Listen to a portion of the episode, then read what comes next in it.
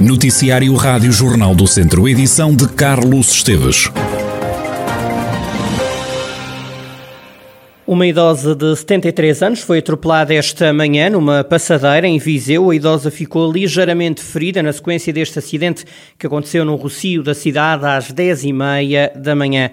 Entretanto, 50 pessoas foram retiradas também esta manhã na urbanização do Fontelo, em Viseu, devido a uma fuga de gás.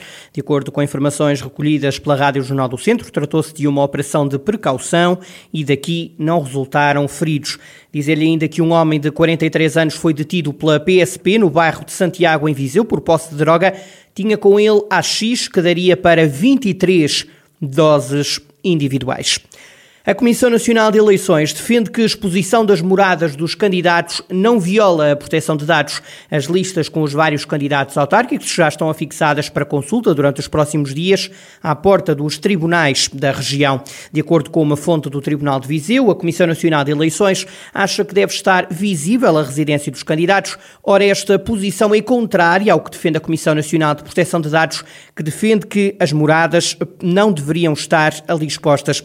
Uma deliberação deliberação da Comissão Nacional de Eleições, emitida há uma semana, explicava que no caso do Código Postal, esse tem que ser público e tem que estar visível nas listas. A CNE, num parecer oficial, refere que, e passo a citar, o cidadão que subscreve uma declaração de aceitação de candidatura sabe que a sua vida privada deixa de ter a proteção especial dada à vida privada dos demais cidadãos. Nas últimas horas, nas redes sociais, houve quem levantasse a discussão em torno da proteção de dados. Entre as posições estava de Fernando Figueiredo, candidato à Câmara de Viseu, pela Iniciativa Liberal, que escreveu, e cito, o Estado que faz as leis para a proteção de dados do cidadão é depois o mesmo que, a coberto da lei, se obriga a tornar público dados pessoais, como por exemplo a residência ou o telemóvel dos candidatos autárquicos, quando é que o Estado decide dar o exemplo, questiona Fernando Figueiredo. As listas publicadas vão agora ser passadas a pente fino para validação. Em causa está a lei da paridade ou a profissão dos candidatos. O período de consulta das listas é ainda de alguns dias, até seguirem para as mãos de um juiz que decidirá o processo eleitoral e vai validar ou não as listas candidatas. E na corrida à Câmara de Viseu está o PAN. Eleger pelo menos um deputado à Assembleia Municipal é o maior objetivo do Partido Pessoas, Animais e Natureza na cidade de Viseu, já nas próximas autárquicas.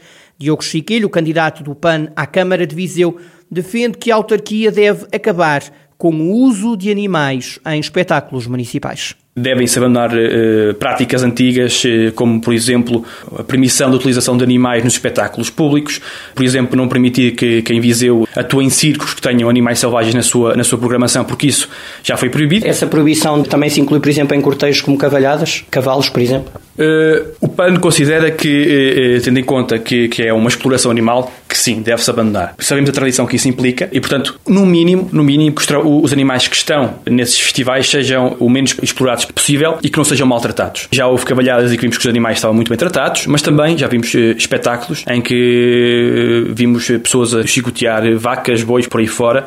Isso é que são, estragam também aquilo que é o espetáculo. Diogo Chiquelho, candidato do PAN à Câmara de Viseu nas próximas autárquicas. Pode escutar esta entrevista às seis da tarde e sempre em podcast em jornaldocentro.pt. António Leitão Amaro é o cabeça de lista do PSD à Assembleia Municipal de Tondela.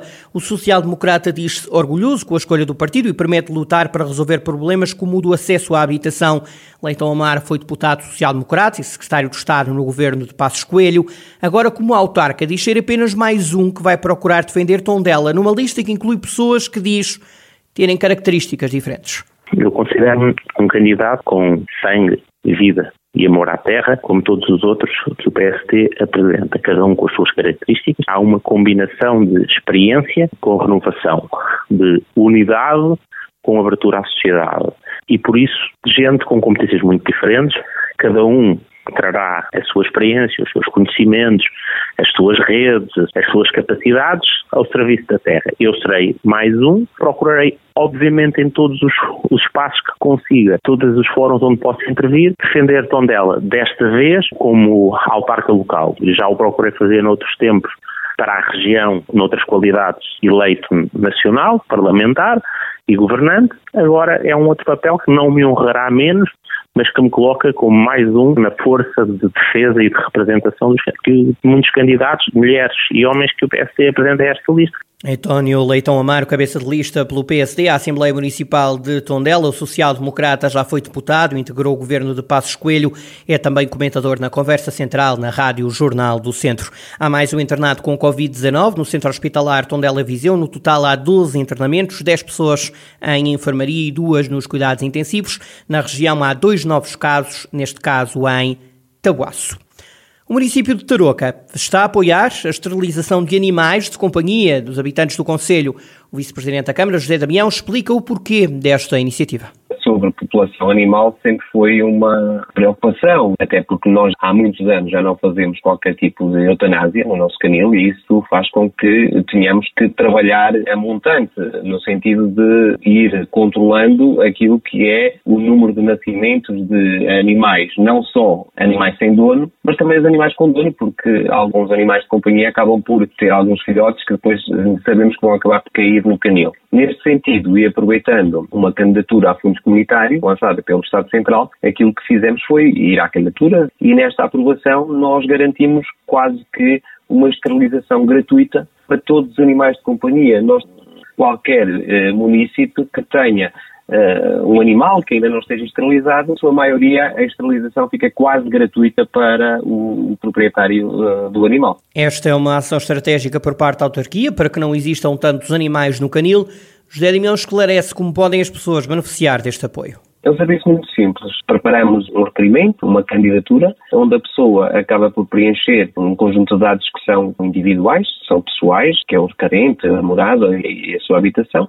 A partir daí tem que entregar também alguns documentos do animal. Hoje todos os animais têm uma identificação eletrónica e por isso tem que entregar o comprovativo dessa mesma identificação e, e tem que indicar aqui uma forma de pagamento. A partir deste momento a pessoa escolhe a clínica onde quer ir, traz a fatura da clínica e a partir daí nós vamos pagar à pessoa de acordo com a espécie, o sexo e, e, e o peso do animal porque o programa foi assim, é assim que, que está neste momento. José Damião, vice-presidente da Câmara de Tarouca. O Santuário da Nossa Senhora dos Remédios vai ser requalificado. Entre outras obras, vai ser colocada uma nova cobertura no Templo de Lamego, templo que já tem algumas infiltrações de água, como dá conta José Pereira, da Real Irmandade de Nossa Senhora dos Remédios o santuário de Nossa Senhora de Médios está já há bastantes anos que não tem qualquer reparação. Neste momento necessita de obras de fundo, não é? Precisa de uma cobertura nova, portanto, neste momento ele tem já infiltrações, eh, que já são visíveis no teto, já são visíveis junto dos altares. A Irmandade só por si não dispõe dos meios financeiros para efetivamente poder reparar um património que está classificado. E, portanto, este protocolo visa efetivamente envolver a cultura, porque ele é património, envolver a autarquia, o santuário é o ex-libris aqui da cidade de Lamego, e portanto juntaram-se as três entidades no sentido de, neste momento, elaborar o projeto para posteriormente se efetuar uma candidatura para a recuperação. Já foi então celebrado um acordo entre Câmara Municipal, Real Irmandade Nossa Senhora dos Remédios e também a Direção Regional da Cultura do Norte Entretanto, vai começar uma outra obra que vai permitir o acesso às torres do santuário aos peregrinos e aos fiéis.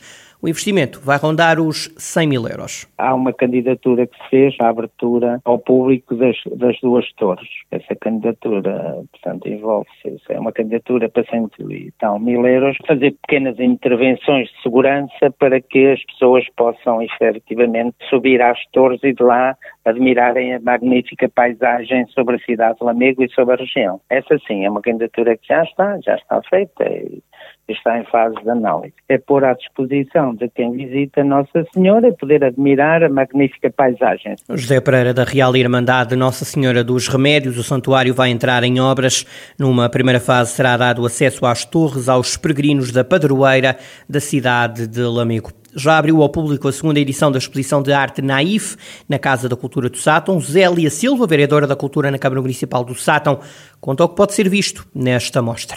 Esta exposição, todos estes quadros foram oferecidos pelo Dr. Igmínio Ferreira, que é natural aqui das Pedrosas e viveu em Lamas de Ferreira de Aves e que fez esta doação ao município.